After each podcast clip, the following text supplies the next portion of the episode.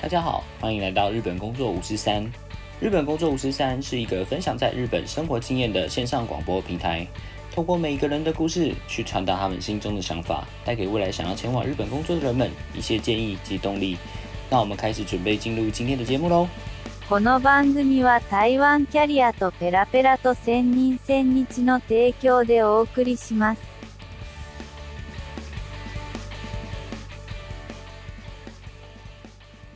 大家好，欢迎来到今天的日本工作五四三。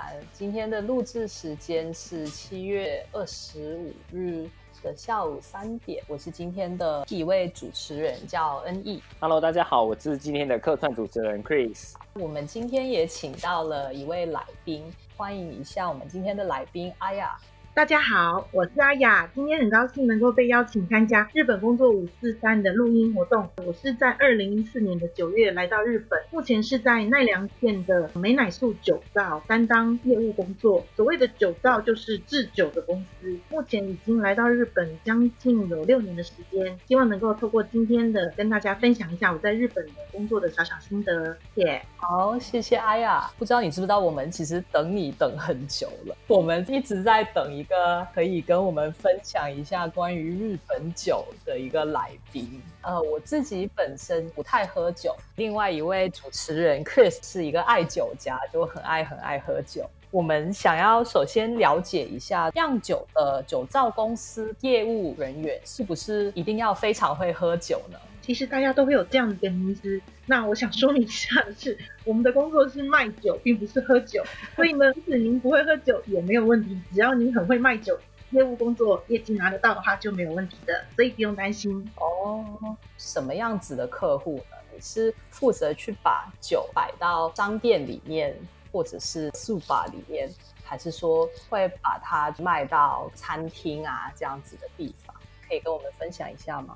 可以啊，在日本的清酒市场，它有几个不同的通路。现在任职的公司算是一个中小型，并不是特别大，但是也不是一般的那种小型的酒造，所以有一定的规模。那我们现在进行的通路，在日本国内的话，有所谓的问屋，就是像百货店那种大型商场、大型超市，它会有专门的行销公司来做负责，那是我们的一个通路。那另外一个通路是并没有像台湾那种连锁的酒类专门销售店，而是都是各自独立的一些家族企业的，叫做酒饭店。它可能是代代由祖先就开始经营那种卖酒的生意，那也是我们的主要客户之一。还有就是一般的消费者，因为我们公司也有经营网站，所以呢，一般的消费者他想要买酒的时候，他可能去超市或者是去酒饭店。那当然也有消费者直接到我们公司买酒，也有这样子的状况。所以国内有这三个主要通路。那在海外市场，因为我本身也是负责海外市场的业务。海外市场的话，我们主要是针对当地的代理店，像是呃日本有很多在海外，比如说在美国、在澳洲、香港等等经营进出口贸易的日本公司，它把日本的食品，比如说味增、日本的酱油和日本的米等等等等销售到海外。那当然，日本酒也是主要产品之一。所以我们大概有以上的几个通路。那我目前国内国外负责的工作就是透过这些通路把我们的产品销售出去。那并不会直接对应到餐厅业者，但是呢，透过酒饭店帮我们把酒销售给餐厅业者，大概是这样的状况。哦，谢谢，呃，说的非常清楚哦。阿雅本身是因为很喜欢酒才会到这家公司上班呢，还是说刚好，然后可能是进去之后才开始研究，或者是去多了解一下酒这个东西？嗯，原本在学生时代就一直很喜欢到日本旅行，主要的原因是日本的四季分明，它有不同的一些活动或者是景色，那让我很向往在日本的生活。那除了四季分明这个之外呢，日本的饮食生活我也非常喜欢。那尤其是在台湾，常常去日本料理餐厅，在台湾的日本料理店价格其实都不是很便宜的，但是到日本的话，可以享受到当地的饮食文化，而且是非常廉价的就可以享受得到。所以呃，一直以来都很喜欢日本的饮食文化。那所谓的饮食文化呢，除了吃，除了料理之外，当然就是饮酒这个部分，尤其是在呃日本在前几年。它的核食，日本的饮食文化被认证为世界遗产之一。嗯，对，所以呢，这几年呢，在全世界日本的饮食文化相当受到欢迎。那我本身从以前开始就很喜欢日本料理，除了吃之外呢，也很喜欢自己做菜。那当然就是会搭配清酒，有在台湾上过国际烈酒师的认证课程。当时对清酒其实是一无所知的，透过这个课程去了解到说日本清酒的文化、制造方式，还有清酒如何做料理搭配等等的。最觉得感动的是说，所谓的日本的清酒，它是一个当地文化产物。为什么叫称为当地文化呢？因为清酒是用当地的水、当地的米，还有当地的人去做出来的。所以算是一个文化的产物，这个部分让我非常有兴趣。所以从学生时代就希望能够有机会能够到日本上班，或者是到日本求学。很幸运的是，在二零一四年刚好有这个机会，所以来到日本了。好，谢谢。另外一位主持人 Chris，可能是你们的一个很大的客户吧。讲到这边，Chris 来说一下，你觉得日本酒的话，你有没有特别喜欢的？我觉得刚刚这样的讲法，有点像是把我塑造成酒鬼。不过我也是不否认呐。对于酒来讲的话，其实也是因为去到日本之后，然后开始接触到各式各样的酒。我这边想要跟大家分享的一个部分，就是在去年的时候啊，台湾的政府里面针对于日本酒，也就是 sake 很低的关税。所以在去年的年初开始的时候，就开始陆陆续续在，尤其是台北市出现很多的霓虹酒吧，也就是说日本酒的酒吧这样子。其实我个人自己本身很喜欢去逛酒展，我这几年逛下来的感觉是，从去年开始，以前的话大概是譬如说红酒会占整个酒展的百分之四十，然后 whisky 可能占百分之二十，啤酒占百分之三十，日本酒只剩整个酒展里面就百分之五，只有两三家而已。的原因是因为之前的关税很高，买一支很好的 whisky 也不过才一千多两千而已。但是你买一支日本酒，动不动就是两三千、三五千这样子。所以对于喝日本酒，就相对来讲是一个很小众的市场。可是实际上，在国外或是在台湾陆续衍生出，其实喝清酒也是一个很高尚的文化。的这种概念，所以很多人觉得以前印象中的喝清酒就是在日本的居酒屋里面，然后点个清酒，大家开始狂欢那种感觉。可是后来慢慢慢慢，在台湾也好，或者在其他，甚至之前在澳洲这边看到的是，清酒本来是衍生出变成一种比较稍微高档次，但是价格又不会太高。所以说，我们在这两年开始在逛酒展的时候，就发现，因为关税降低的关系，所以酒展里面日本酒的种类就占的非常非常的多。坦白说，去年我去世贸酒展的时候，一不小心就买了十二支，太重了，没有办法搭电车回家，所以只好直接上计程车回到我家楼下的时候，还分两趟再把它搬上去。为什么会这样子呢？因为比我想象中还要便宜。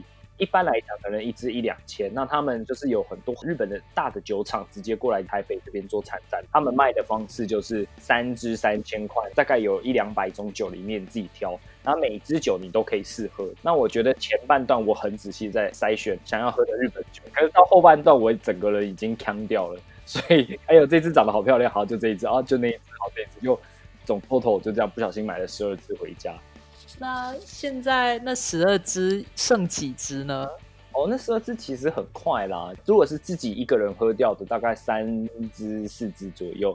那其他的可能是有些分家人喝啊，啊，有些是吃饭的时候啊，就顺便带一支，然后大家一起喝这样。所以其实你说十二支喝了多久？大概一两个月内吧，就那十二支就喝完了。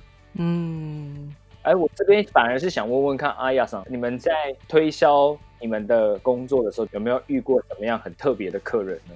我们现在的社长是女性社长，所以自从四年前她当社长之后，我们的公司的营运方向有一些变化，主打的目标群，可能大家对于喝清酒的印象，就像刚刚贵司所说的，呃，是比较男性化，或者是说那种一个孤独的老人，我经常坐在吧台喝的那种加热不好喝的清酒的感觉。那最近这几年，就像您提到的，可能就是喝清酒也是一个很时尚的感觉，尤其是像在澳洲啊、香港等等的，那的确我们是渐渐的改变这个清酒的形象。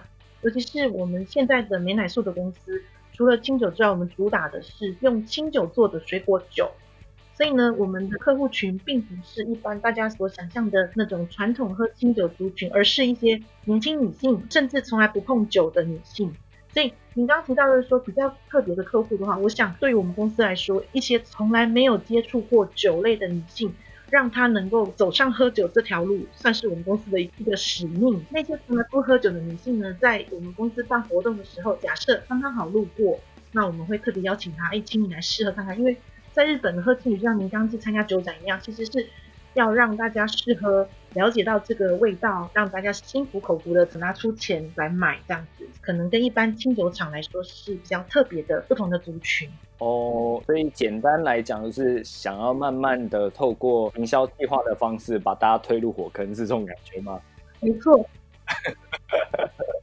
呃，我是自己跳进去了。我先自己声明，我没有人家推我，是我是自己自愿跳。为什么我们要做这样子的一个改变？是可能大家也知道，说日本清酒的度数大概是维持十三到十八度左右，十五六度最多。那这样子的度数对一般年轻人来说算是比较高酒精度。那一般我们喝啤酒可能就只有五六度，那可能喝 Highball 也顶多七度八度十度左右。所以呢，最近的年轻人他们不喝清酒，日本国内的人口数又一直减少的状况下，在全日本的清酒公司经营其实是非常非常困难的。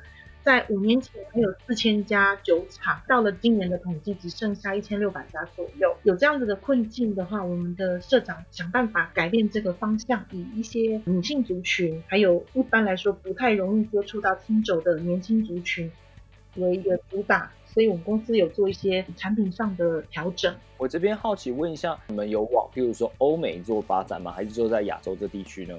目前我们海外行销的部分已经有二十六个国家的时机哦，二十六个国家是。那这二十六个国家里面，哪一个国家的销量就是销售额是卖最高或者最好的呢？因为我们是水果酒，就是甜甜的酒为主嘛，那主要还是亚洲人。目前最大宗的就是中国、跟台湾、跟香港，还有美国。目前这四个地区是我们的。出口的前五名里面，接下来想要进攻的市场就是澳洲跟纽西兰市场。哦，那第一名是哪一个国家呢？就业绩来看的话，是美国还是第一名的。接下来的第二名大概是中国跟香港，每个月状况会有一点不太一样。哦，这样子，我有发现，在前几年开始，很多的日本酒产生一些不一样的新的口感。譬如说，很多年前啊，看到其他公司，他把清酒用加上收打在里面，变成清酒收打。那他们那个品牌的名字好像是叫 Mio 吧，也有类似像这样子。你们也有把一些现在现有的清酒里面调成像是水果酒的味道，或是不一样比较特别的味道，给不一样的国家吗？配合不同的国家，我们有时候去做一些产品上的调整。那像您刚刚提到的那个 Mio 是京都的一家公司。它是在清酒里面加入了那个气泡，让它会有一些比较清爽的口感。夏天的时候饮用的话是比较没有那么厚重的感觉。那我们公司的话呢，目前这一块我们也是有做打入气泡的果酒类，或者是说就直接把水果加入清酒当中去做一个调配。比如说我们公司最有名的产品应该就是柚子酒，在台湾只要听到柚子酒，大概就是我们公司的产品为主。中国地区贩卖的最有人气的商品是梅酒，奈良县本身自己建产的梅子浸泡在清酒当中一到两年的时间，再进行过滤跟装瓶，然后加上糖类去做调整口味。我刚刚听你们讲，我就突然想到，其实 Mio 那一瓶酒，我自己也蛮爱喝的。对于一个不太喝清酒的人来说，对我竟然认识这个品牌，可以分享一下我的经验。就是我之前有在一家新加坡这边的日商公司上班，呃，老板都是日本过来的嘛，那员工可能就新加坡人会比较多。新加坡人没有一个很强烈的喝酒的文化，公司聚餐的话。那可能都还是就是老板会很喜欢，就是喝啤酒啊，或者是清酒。当地员工的话，就可能就喝乌龙茶，或者是就是 ginger ale 这种气泡水这样子。我记得有一次就是呃，应该是在公司里开了一个派对，有人拿出这瓶 Mio 这样子说，哎，大家要不要试一下？很好喝哦。我跟其他的一些当地的女性员工，我们就看到是酒，然后就觉得嗯，那一个同事就说，哎，这个真的很好喝，就是女。生也会很喜欢哦，叫我们喝一下。那结果我们喝了就不得了了，他好像是带了两瓶过来嘛，那我们就很快的在十分钟以内就把把两瓶都喝掉了。之后我们还找一些社内的员工一起去买，那我们就一起买了一整箱吧，然后就每个人带几瓶回去这样子。我相信就是透过这样子的方式，不管是呃水果啊，或者是把它变成其他口味的话，其实也可以吸引到女性去尝试喝一个可能之前大家对她印象比较国际上喜欢喝的酒这样子。简单来说，就是只要选对酒的话，自己也是会跳入火坑的嘛，对吗？对对对，没有排斥掉入这个火坑，但就是要找到自己觉得好喝的酒，这个比较重要。那这边方便问一下，阿雅自己本身喜欢喝什么样的清酒，带什么样的口感的？我会依照当地的食材，再依照今天做的菜来选择我想喝的清酒。举个例子来说，今天我是做了一道很清爽的油渍鲷鱼生鱼片的话呢，我就会搭配比较清爽型的，有那种花香果香的纯米大吟酿的清酒。那如果我今天是炖煮牛肉咖喱的话，我会搭配的是生踹 Kimodo 系列的纯米酒，然后去做一个加温到四十五度到五十度的一个动作。哦，对，会依照我每天的吃饭的内容去做酒类的调整。哎，等一下，对不起，我想问一下，你刚刚说煮咖喱的时候是放进去咖喱里面吗？还是说变成阿兹康的方式喝呢？配亚林哥做一个配餐哦，Chris 就是吓到了。上一次有一个来宾跟我说，人家送了他一罐很不错的美国 whisky，然后因为他那个 whisky 都喝不完，所以他每一次都拿来煎牛肉的时候用。那我的确有听过有人在煎牛排的时候放红酒，日本的伊萨卡亚他们在煎牛排的时候是放清酒。但是我没有听过说有人做咖喱的时候放清酒，所以所以我刚刚就吓了一跳。哦，没有没有，我是没有想到咖喱可以搭配清酒，我觉得这个对我来说蛮新鲜的。呃，酒体比较浑厚的一些清酒类，它就比较适合搭配这种炖煮类，味道比较重的。因为现在在日本疫情有一些地方算是蛮严重的嘛，那这个有影响到你们那边清酒的销售额吗？整体来说，日本酒的全国市场来说，一定会有很大的影响的。我们公司因为饮食店方面的，并不是我们的最大主力，大概只占我们业绩的一半左右吧，所以那个部分有受到相当大的影响。哈，所谓的饮食店几乎都不能营业，或者是说只做外带工作的情况下呢，整个酒类的销售量的确是有下滑。但是我们有另外一部分是针对像刚刚提到的酒饭店。那酒饭店的话，都是以服务当地的居民为主，大家都在家里工作，所以消费也不是那么的大，那就会买酒回家消费。那那个部分反而是有有一点点上升的趋势。那再加上我们公司自己也有经营网站，大家在家里没办法出门的时候，就是上网买东西，所以这个部分业绩成长蛮多的。那我们公司的整体来说，跟去年比的话，大概只有下降一到两成左右。那，别的业务为主的公司的话，我有听到说有下降到去年的只剩下两成到三成的业绩也有，所以其实这段时间大家都很辛苦。嗯，的确是蛮辛苦的。刚刚听起来就是你们那边因为有网站，有一些其他的通路，所以感觉还是有在维持销量。对，因为我本身也有负责海外部分，有些国家是日本的东西禁止进口到他们国家，并不是说日本东西有毒或怎么样，而是。在港口地区已经没有工作人员可以去对应这么多的进口的货物，所以以生活必需品为主。如果不是生活必需品的话，整个出货都往后延了。在海外的超市或者是海外的卖酒专门店的讯息是说威士忌那种或者是琴酒这一类度数比较高的，可以一天喝一天喝一点点，喝一点点可以维持比较久。那清酒来说，度数只有十五度上下。一下子就喝完了。澳洲跟纽西兰市场是以高浓度酒精的销售量，的确是有非常大的一个进步。嗯，我那时候是想说，我家里刚好有一瓶 whisky，不喝也可以再把它煮一下，然后就可以拿来消毒了。因为那时候消毒液就是有一点缺货的状况。那你应该要寄给我才对啊，怎么可以这样子呢？好东西不可以这样浪费啊。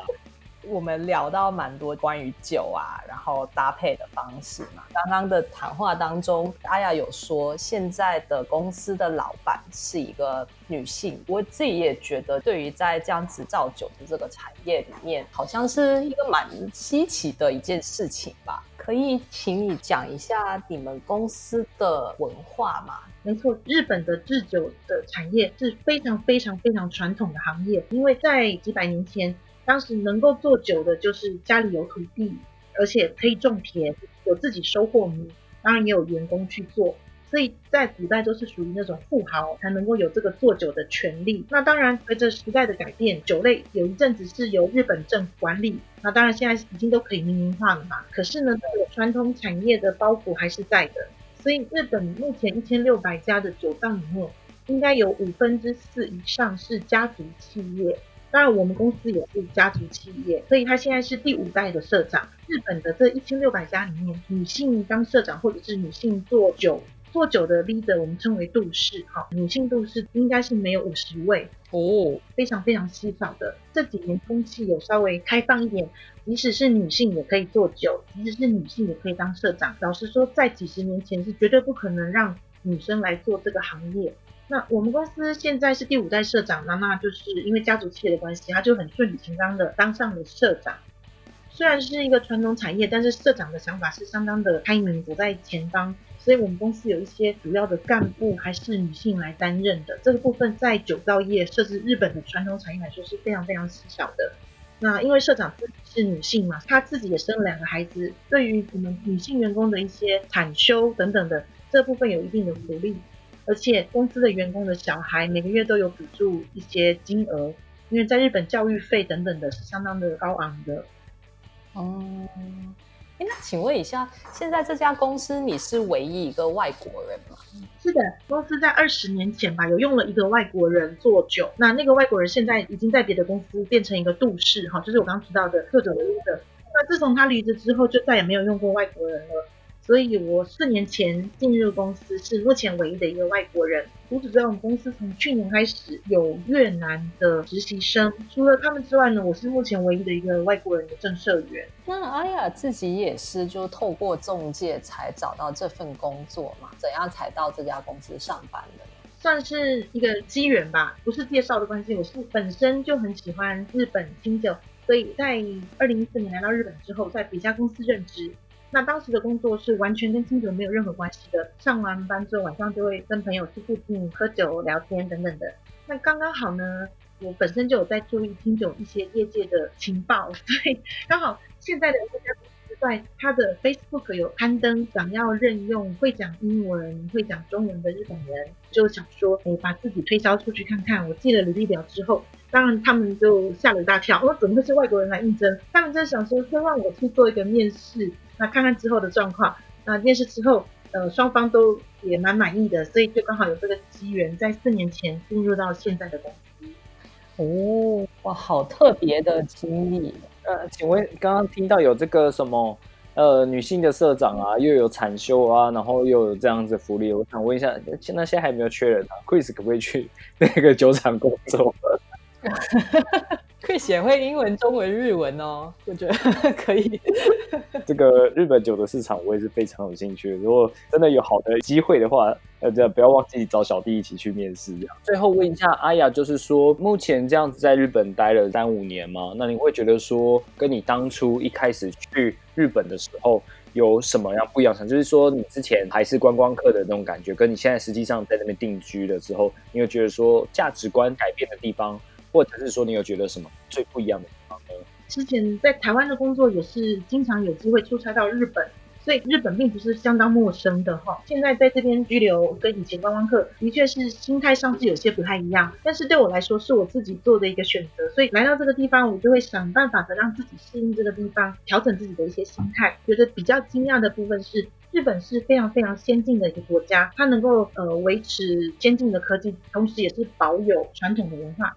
这个部分是我以前就知道的，但是呢，比较惊讶的是，日本其实非常的不国际化。他们对于外国的接受程度并不是很高。这几年因为本来要举办奥运嘛，那奥运现在延到明年了哈，可能整个全体国民对于那种外国人即将来到自己国内有一些新的一些认知，所以他们有很多很多新的方式在做准备。比如说像电车里面开始就会播放英文的广播，地图或者是地名标识都会同时标日文、英文，甚至有些地方还会标中文等等的。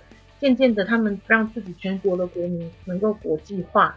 但实际上，硬体设备跟国民的一些思考是没有办法跟上那个速度。那像我在自己这家公司里面，它是在乡下地区，所以像我的同事们，甚至一辈子都没有出过国，他们也不知道什么叫做护照等等的。当然，对于海外来的人，国外的文化接受程度也并不是那么高。那这对我来说是相当大的冲击。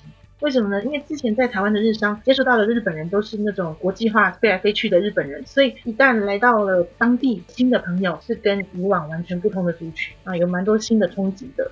那如果是这样的话，你会觉得说这一段时间里面，日本人会很歧视外国人吗？或者在工作上面受到打压这种感觉会有吗？目前不会耶。所谓的歧视外国人，我觉得可能是看你讲法，还有你的心态。举个例子好了，他们可能会以为说。我每天在家里都只吃白饭，然后配酱油，那把钱全部都要寄回台湾。那我就说，其实我并没有这样子做。他们的想法还是还是留在说，哎，很多人到了日本是为了要赚钱养家活口。对我来说不算歧视，他们只是不了解这个国家。借由这样子的一个沟通，可以把我知道的知识或者是我了解的海外的状况跟他们做说明。他们并不是有恶意，也不是歧视。目前我没有感受到特别的压力。那当然，我有认识很多在日本工作的台湾人，可能会一直觉得说自己被歧视，或者是抱怨日本的生活。那这部分我觉得要做一个心态上的调整。既然来到这个地方是你自己选择的，你就要去能够让自己活得快乐一点，因为并不是每个人都有机会能够到海外工作。那我觉得要好好珍惜目前的机会。对啊，就是可能很多人对日本这个地方并不陌生嘛。但是只要常住在日本，跟每年想要到日本去旅游，心态上是完全不一样。就有一些是指外国人会需要去担心的事情吧，就可能是签证的问题啊这一类型。其他上面就是可能是在跟日本人去相处的话，不管是在公司里或者是日常生活里面，也需要适应的地方还蛮多的。可能很多人刚到日本的时候，可能会。失望，但是就像阿雅所说的，他们可能就是不了解而已。呃，身为一个外国人，你可以去开导他，或者是跟他变成朋友之后，多让他认识这个地方跟你这个人的话，其实很多误会就会因此会被化解。那我们今天就非常谢谢阿雅抽空来上我们的节目。我们这节目主要是聊工作之外呢，我们也有可能就是会在计划一些小的单元，可能要再请阿雅来上我们的节目。当然，嗯，非常欢迎。就如果肺炎这个状况解除，大家有机会再来日本旅游的话，非常欢迎来到奈良县我们公司的酒造参观，可以了解清酒的制造过程、水果酒的制造过程。最后还有试喝喝到饱，非常欢迎各位。好啊，那先帮我订一下，先先预计买一下十月份的机票，先帮我把这个名额先留下来，好不好？疫情之前，我们几乎每个月都会有两到三组的台湾客人来参观。那有的是团体客，像二十个人、三十个，也有一个人、两个人来参观的也有。哦，没关系，我全包了，好不好？我全包了。对，我就直接带那个台湾亲友酒鬼团，全部直接过去，这样就全部都我们人这样子。帮他准备一个车，对，非常欢迎，非常欢迎。好，那我们今天节目就先到这边。然后喜欢我们节目的朋友可以分享、点赞，然后对我们节目有什么评语啊，就是也欢迎留言告诉我们。那今天就再次谢谢我们的来宾阿亚，也谢谢 Chris，谢谢。好，谢谢，谢谢。